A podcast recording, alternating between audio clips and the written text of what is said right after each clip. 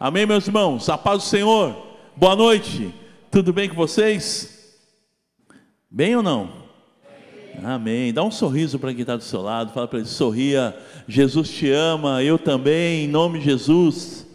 Olha a Deus. Já há algum tempo eu tenho falado um pouco sobre tempestade, sobre situação de tempestade. Não sei se por aquilo que a gente está vivendo nesses dias, né?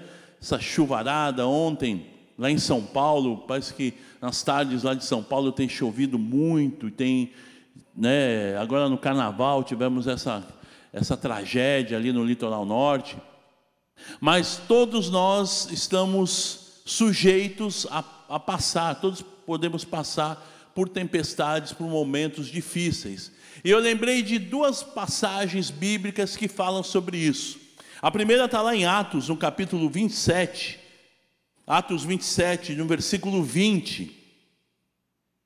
Isso aconteceu com o apóstolo Paulo quando ele estava de viagem a Roma, estava indo para Roma, ele ficaria dois anos preso numa, numa prisão domiciliar, e durante a viagem veio uma situação de tempestade e que virou e se transformou num naufrágio. Diz assim o versículo 20 de Atos 27. Todos acharam? Quem achou diz amém? Quem não achou diz misericórdia? Então acha, meu irmão. Atos 27, 20. Diz assim a palavra do Senhor: A tempestade terrível prosseguiu por muitos dias, escondendo o sol e as estrelas, até que perdemos todas as esperanças. Finalzinho, aqui na, na minha versão, na NVT, até que perdemos todas as esperanças. Agora Jonas, abra lá no profeta, livro do profeta Jonas, esse é no Antigo Testamento, um dos profetas menores. Também passou por uma situação um pouco parecida, parecida com essa, de tempestade no mar. Jonas capítulo 1, no versículo 4. Jonas 1, 4.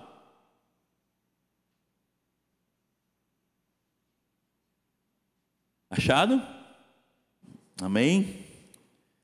O Senhor, porém, Jonas 1,4: O Senhor, porém, enviou sobre o mar um vento forte e caiu uma tempestade tão violenta que o navio estava prestes a se despedaçar. Prestes a se despedaçar. Foi uma tempestade tão violenta, foi tão forte, que o navio estava prestes a se despedaçar. E aí eu fiquei pensando e quem eram esses homens? Primeiro o apóstolo Paulo, um pregador da palavra, apóstolo do Senhor. Ele era um perseguidor do evangelho. Durante muito tempo ele perseguiu a igreja, ele perseguiu os cristãos. Mas ele teve um encontro maravilhoso com Jesus e de perseguidor ele se torna então perseguido por causa do evangelho ele se tornou um pregador da palavra de Deus, ele pregou para pessoas simples, para soldados, pessoas importantes, autoridades. Ele escreveu mais que a metade do Novo Testamento. Eu admiro o apóstolo Paulo, um homem tremendo, mais do que a metade. Ele escreveu por volta de 13 cartas no, no total 13 cartas à igreja. Ele foi muito importante. Até hoje, né, nós somos abençoados pelas suas cartas, é, a maneira que Deus usou o apóstolo Paulo para nos abençoar e tem usado para nos abençoar. Ele fez três viagens missionárias, então ele tinha experiência de viagem de navio. Na época, geralmente era através dos navios ele fazia as viagens. E essa viagem que se tornou num naufrágio que o navio veio a afundar. O texto é muito lindo, você depois quiser ler lá no capítulo 27 de Atos, mostra que Paulo tinha uma direção de Deus que não era para eles continuarem a viajar, era para parar num porto, mas o comandante não quis saber, e ele falou: "Olha, vai ter um naufrágio, se vocês não não não irem pela minha direção, aquilo que Deus está falando, o navio vai afundar." Mas eles não quiseram saber, e Deus ainda revelou, mas fique tranquilo que ninguém vai se perder, todos vão chegar na praia vivos. E foi o que aconteceu de fato. Esse mesmo apóstolo Paulo, ele sofreu. Ele foi açoitado, ele foi apedrejado, ele foi preso. Né? Nesse naufrágio, ele estava indo para Roma e lá ele ficou durante dois anos preso numa casa e ali ele pregou todos os dias. Era uma prisão domiciliar, ele recebia as visitas e ele falava do amor de Deus. Realmente, Paulo foi um homem tremendo nas mãos de Deus, usado tremendamente. Agora, já falando um pouco de Jonas. Jonas era um profeta do Senhor, ele atuou como profeta, ele era a voz de Deus naquela, naquele período da sua vida. E Jonas, ele foi o maior evangelista do Antigo Testamento. Em uma situação que é, você, o livro de Jonas trata desse momento que ele prega em Nínive, mais de 120 mil pessoas se converteram. Mais, foram mais de 120 mil pessoas que se arrependeram e se voltaram para Deus. Então ele foi usado tremendamente nas mãos de Deus. Ele foi o maior evangelista do Antigo Testamento. Aí eu estava pensando sobre essas duas situações, de tempestade, de naufrágio, de quase naufrágio. Você conhece a história? Se não conhece, o livro de Jonas é um livro curtinho, são, acho que são quatro capítulos, se eu não me engano. E nesses quatro capítulos conta a história dele.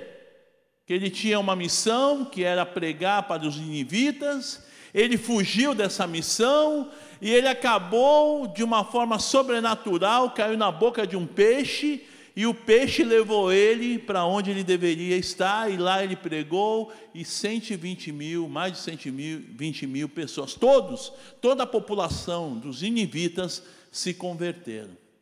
E aí eu estava pensando sobre as tempestades que vêm sobre a nossa vida. E geralmente nós não estamos esperando que venha uma tempestade. Eu tenho uma vista privilegiada no meu prédio, eu consigo ver os navios que chegam, cruzeiro.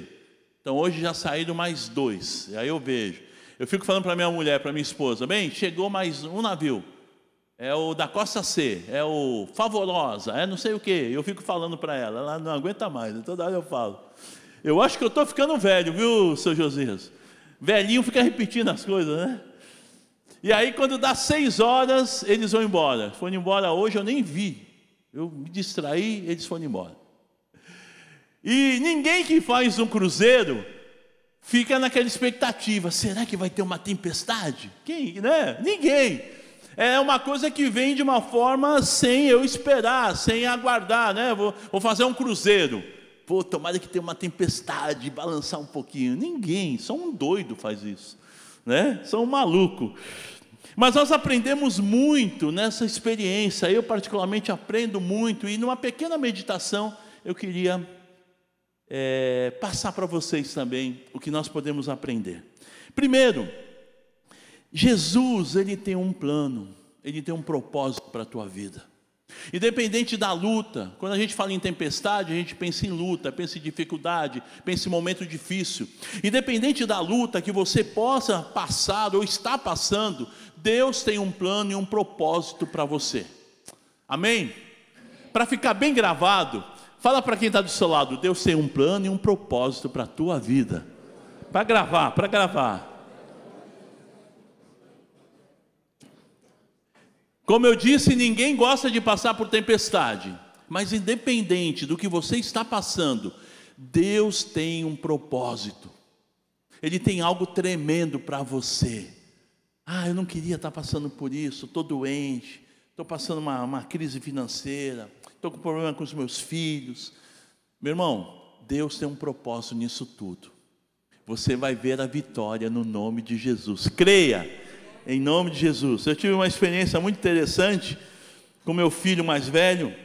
Meu filho deu um pouco de trabalho, quis conhecer o mundo, e, e ele, nesse período, adolescência, juventude, ele bateu um pouco a cabeça, mas nós orávamos e eu tinha certeza, Deus tem um propósito na vida desse menino, ele tem ele tem um chamado, ele foi consagrado ao Senhor desde o ventre da mãe, e eu sei que Deus tem algo para a vida dele.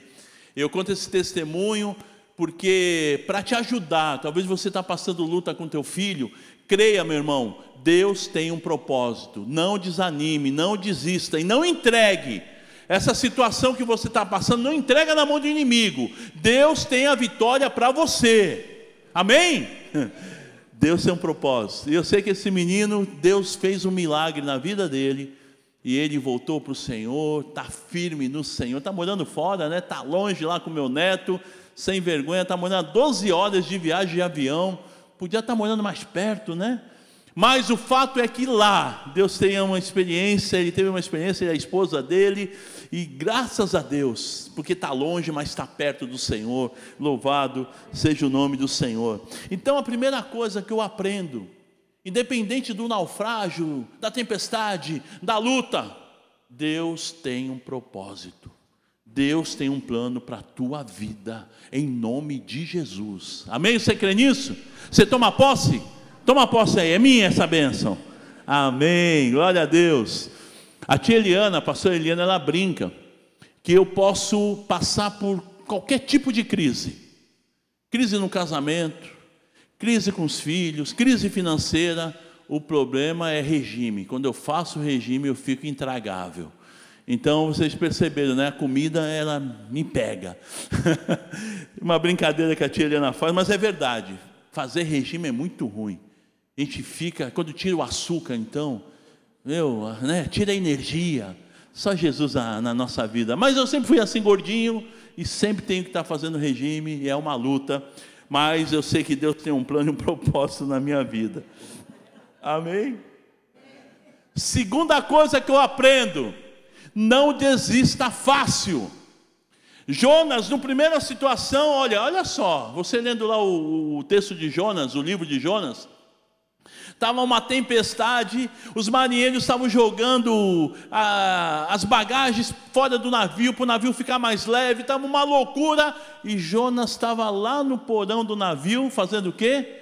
Dormindo, dormindo, tranquilamente. Acordaram o Jonas e falaram: Jonas, você é maluco? O que está acontecendo? Por quê? Você está tranquilo? E eu, meu, é... o problema é contigo. Ele falou: Não, é comigo mesmo, pode me jogar no navio que a coisa vai ficar tranquila. Ele desistiu muito fácil, ele falou: Pode jogar. Eu aprendo com esse texto que eu não, eu não posso desistir tão fácil da luta que eu estou passando.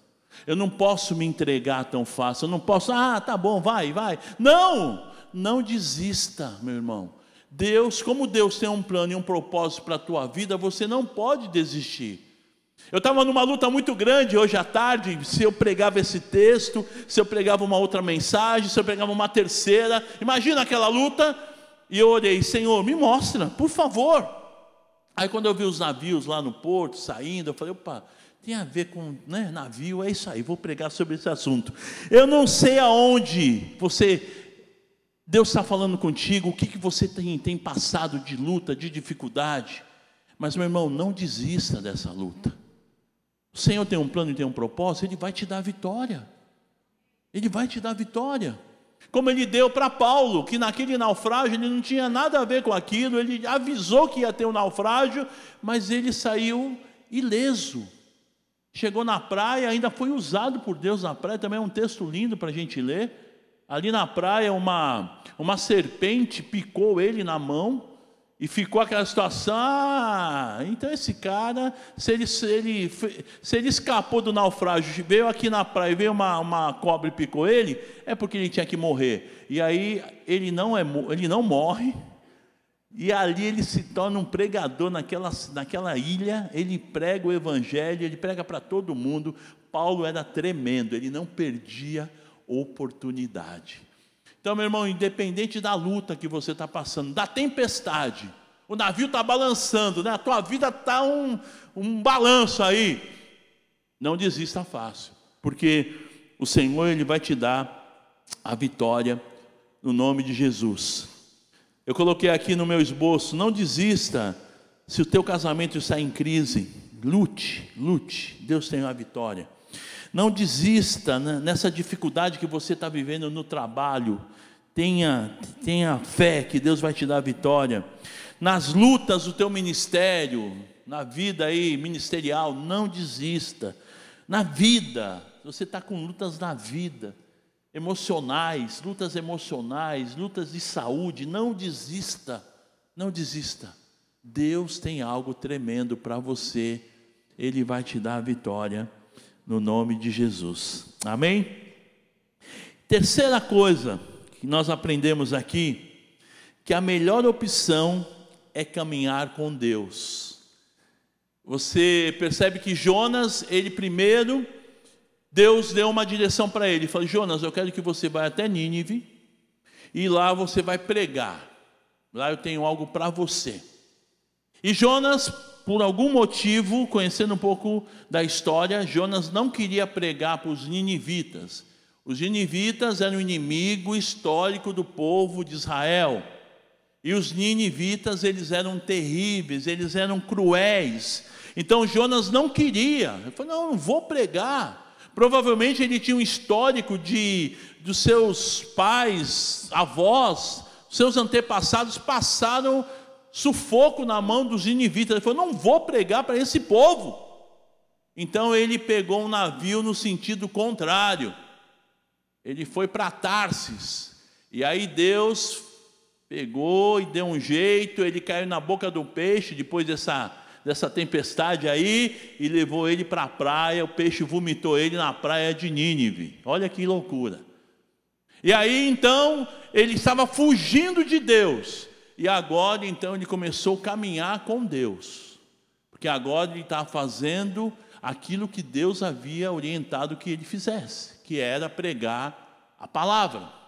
E enquanto ele andou com Deus, ele foi abençoado. E houve êxito, porque 120 mil pessoas se converteram. Já pensou uma cidade, um país inteiro se convertendo? Que loucura! E foi o que aconteceu, porque ele estava caminhando com Deus. Mas num certo momento ele ficou para baixo, ficou chateado, então ele novamente ele correu de Deus. Ficou chateado, ficou para baixo, ah, sabia que isso ia acontecer, que ia se converter, eu não queria isso e tal, e foi um momento terrível. Mas pensa bem, enquanto ele obedeceu a Deus, enquanto ele correu com Deus, enquanto ele andou com Deus, deu tudo certo. A bênção foi na vida dele. As pessoas se converteram. Ah, mas eu não quero que ele se converta. Meu, quem é você? Quem somos nós para decidir quem é que vai se converter?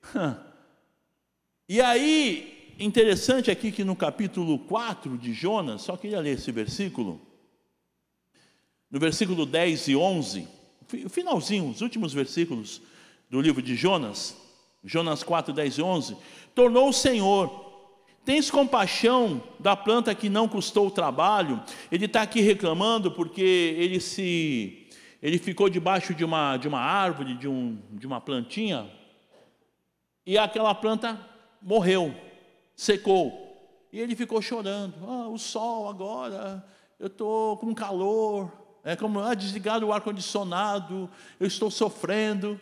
E aí Deus dá essa dura para ele. Tens compaixão da planta que não custou trabalho, a qual não fizeste crescer, que numa noite nasceu e numa noite pereceu, e não hei de eu ter compaixão da grande cidade de Nínive, em que há mais de 120 pessoas que não sabem discernir entre a mão direita e a mão esquerda, e também muitos animais? Olha só, Deus dá uma palavra para Jonas, o seu profeta, dizendo: Meu querido, você está com dó porque uma planta secou, e você não tem compaixão, misericórdia dessa população de Nínive, que não discerne nem da mão, esquerda, da mão esquerda com a mão direita, ou seja, são pessoas que estão perdidas e você tem a palavra que pode mudar, transformar esses corações. Então eu aprendo aqui que a melhor opção é caminhar com Deus ao nosso lado. Porque quando nós caminhamos com Deus ao nosso lado, a, a, a vontade dele é, é feita. Nós somos abençoados e mais, somos instrumentos na sua mão para abençoar a outros. Quando você está caminhando com Deus, quando você está andando debaixo da vontade de Deus, você é abençoado e a tua vida abençoa quem está à tua volta. Louvado seja o nome do Senhor. Então, o terceiro ponto, a melhor opção é caminhar com Deus. É, o, o profeta Jonas ele é conhecido como o profeta que corre. Primeiro, ele correu de Deus. Depois, ele correu do lado de Deus. E novamente, ele tentou fugir de Deus. E é impossível fugir da vontade de Deus, daquilo que ele tem proposto para as nossas vidas.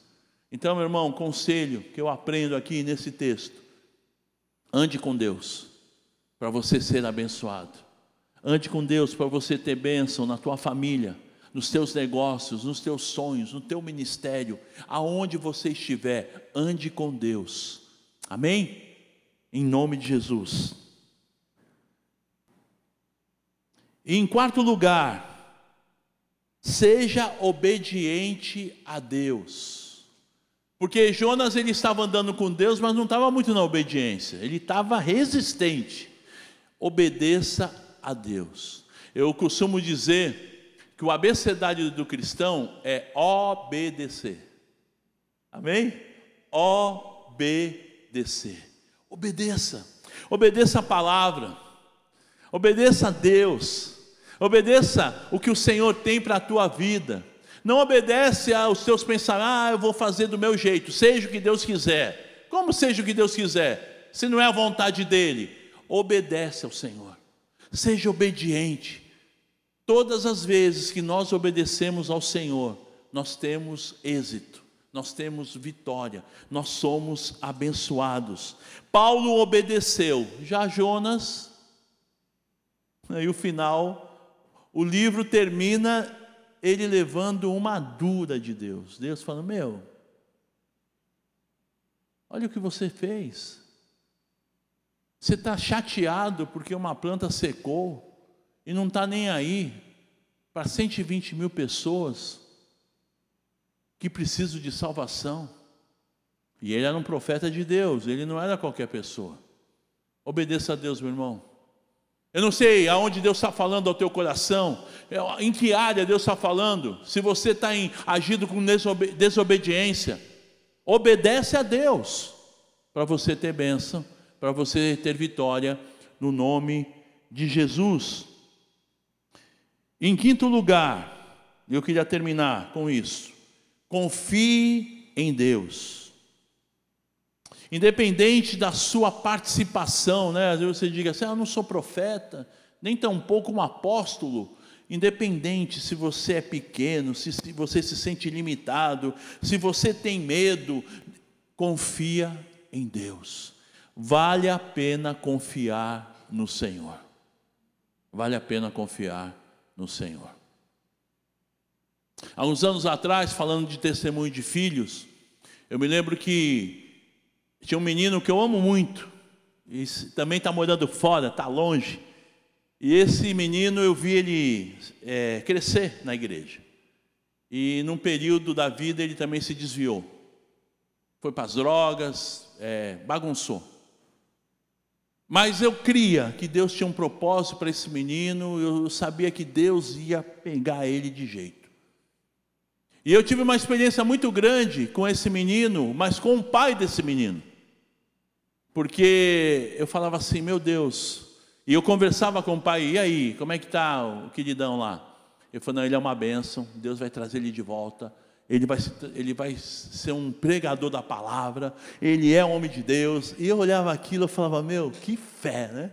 Porque o cara estava na bagunça, estava só bagunçando. E eu falava com o pai dele, e o pai, não, ele é uma benção, ele é uma benção, ele é uma benção. E isso me ensinou, eu aprendi, porque eu não sabia que lá na frente eu teria o mesmo problema com meu filho. E eu usei a mesma tática. Ele é uma benção. Porque ele é mesmo.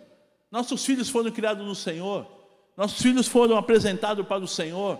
Aquilo que Deus te deu, Deus te deu. Então não abra mão. Os seus negócios, a minha empresa está indo, está numa situação muito difícil. Deus te deu, não abra mão, meu irmão. Não entrega o que Deus te deu para o inimigo. Ah, tá difícil, tá difícil, mas Deus é maior. Deus ele vai te dar vitória. Eu aprendi muito com esse irmão. E hoje eu vejo esse menino, é um, esse menino já tem 40 e poucos anos, né? Mas para nós é menino. Eu vejo ele pregando a palavra como meu filho, criando seus filhos no caminho do Senhor, sendo bênção, sendo um instrumento de Deus para abençoar outros. Que bom que aquele pai não desistiu. Então, meu irmão, não desista. Confie em Deus, confia que Deus tem algo tremendo para a tua vida. Ah, é luta, é dificuldade. Confie em Deus. Deus é maior do que qualquer dificuldade, Ele é maior do que qualquer luta. Ah, mas eu sou pequeno, eu sou limitado. É mesmo. Eu tenho medo. Tudo bem. Tenha medo, mas não deixe de confiar em Deus. Nós temos alguns exemplos. Abraão teve medo e mentiu sobre a esposa no momento da sua vida. Moisés, ele, ele tinha dificuldade de falar e pediu ajuda para o seu irmão Arão. Eu não consigo falar, Arão, me ajuda aqui. Josué teve medo depois que Moisés morreu, mas ele confiou em Deus. E olha o que Deus fez na vida de Josué. Pedro, ele negou que conhecia Jesus, ele teve medo, ele negou, ele fez uma coisa terrível. Mas Deus teve misericórdia, ele se arrependeu. E olha o que Deus fez na vida de Pedro, homem tremendo, usado nas mãos de Deus. Eu sou pequeno, mas Deus é grande. Eu sou fraco, mas o meu Deus, o nosso Deus, é forte. Amém? Meu irmão, creia em Deus, confie em Deus. Resumindo, primeiro, Jesus tem um plano e propósito para a tua vida. Você pode repetir isso? Deus tem um plano para mim. E avisa para ele que ele tem um plano para o seu vizinho também. Deus tem um plano e um propósito para você, meu irmão. Em nome de Jesus. Segundo, pelo amor de Deus, não desista. Amém? Não desista, não desista, não desista. Deus está no controle da tua vida, portanto, não desista. Mas eu não vejo saída, eu não vou conseguir. Não desista, calma. Terceiro, melhor opção Caminhe com Deus, ande com Deus, venha à igreja, leia a palavra. Ah, não, hoje eu não estou legal, vou caminhar na praia. Vem para a igreja, meu irmão. Tem culto, vem para a igreja. Ah, não, vou no shopping. Vem para a igreja. Você não tem dinheiro, vai passar vontade.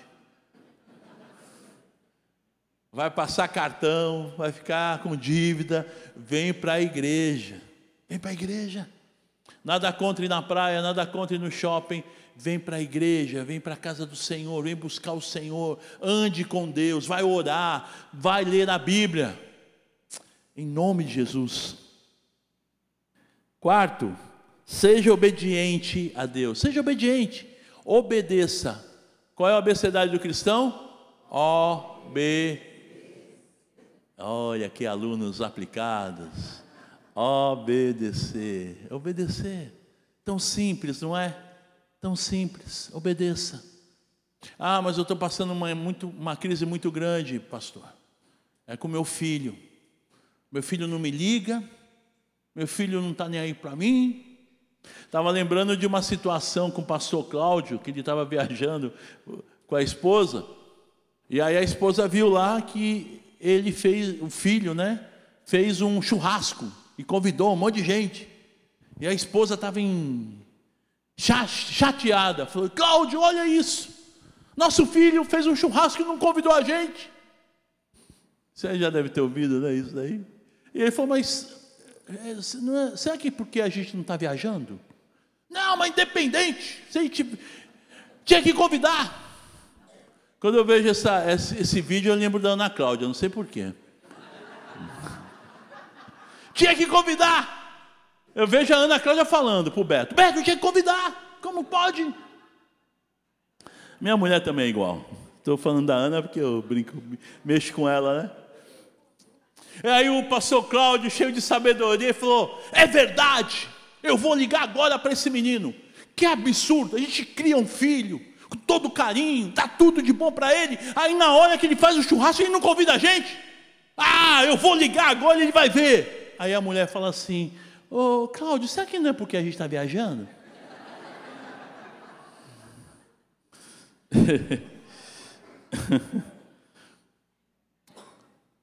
Teu filho não está te ligando? Liga para o céu. Deus, toca no coração de sem vergonha que não lembra de mim. Ele rapidinho vai na tua casa. Tu vai ver. Ah, Senhor, ele está passando alguma luta, alguma dificuldade. Tem misericórdia, põe as tuas mãos, sabe? Obedece a Deus. Porque a primeira reação é ficar revoltado, chateado, triste. Já tem um problema, o filho não liga. Aí vem o segundo, você ficar chateado com o filho. E se ele é casado, então, aí as sogras. O problema é a nora, com certeza. o problema é o filho safado. Ele que ele não é homem da casa, ele tem que tomar a rédea. Eu sei que é difícil, né? não é tão simples.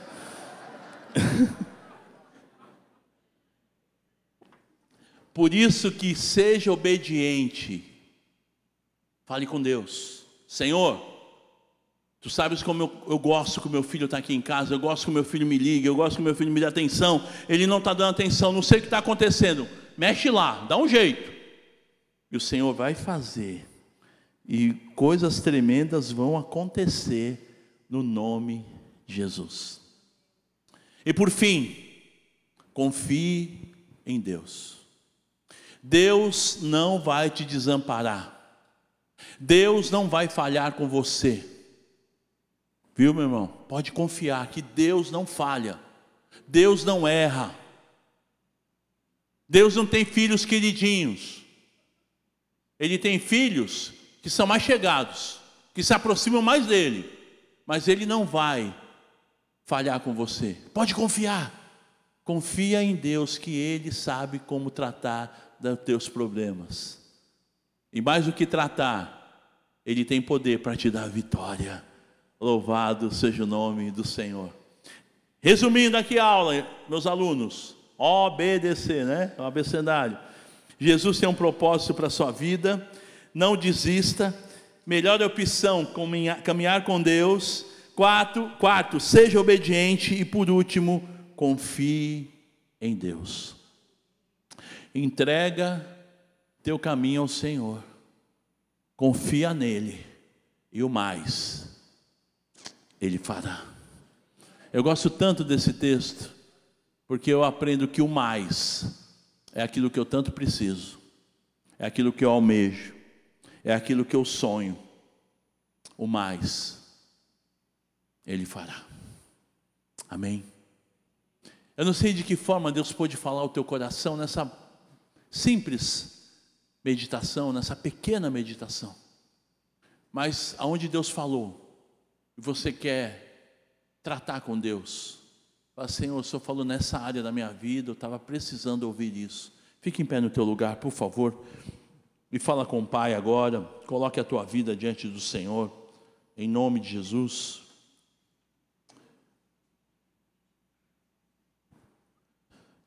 Quero orar com você. Querido Deus e Pai, juntamente com os meus irmãos, eu quero colocar as nossas vidas, ó Pai, colocamos as nossas vidas diante do Teu altar. Pois, Senhor, quantas vezes nós estamos tão perdidos, estamos envolvidos com as tempestades da vida e não confiamos em Ti, não olhamos para o Senhor, não lembramos daquilo que o Senhor já fez na nossa vida, dos milagres, dos livramentos, e nos tornamos até fracos na fé, nos tornamos frios na fé. Mas, oh Deus, através da tua palavra e da maneira que o Senhor nos falou aqui, nós queremos, ó Pai, nos aproximarmos de Ti, Senhor. Queremos confiar em Ti. não desistir, porque sabemos que o Senhor tem um propósito, um plano para a nossa vida. Queremos andar contigo, queremos ser obedientes ao Senhor e queremos confiar totalmente em Deus. Porque quando nós confiamos as nossas vidas nas tuas mãos, o Senhor opera, o Senhor faz milagres, o Senhor transforma corações, o Senhor abre portas, o Senhor transforma toda e qualquer situação, e aquela tempestade, o Senhor transforma em bonança. E mesmo que venha até o naufrágio, o Senhor tem um propósito maior. Aleluia. Te agradecemos, Pai, e te louvamos, no nome de Jesus. Amém. Esse cântico é muito lindo. Vamos cantar?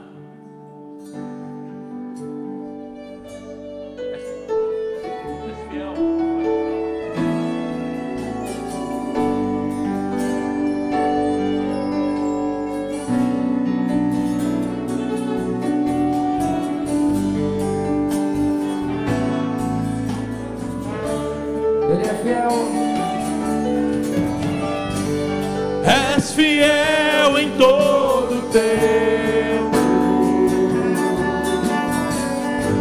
Em todo tempo.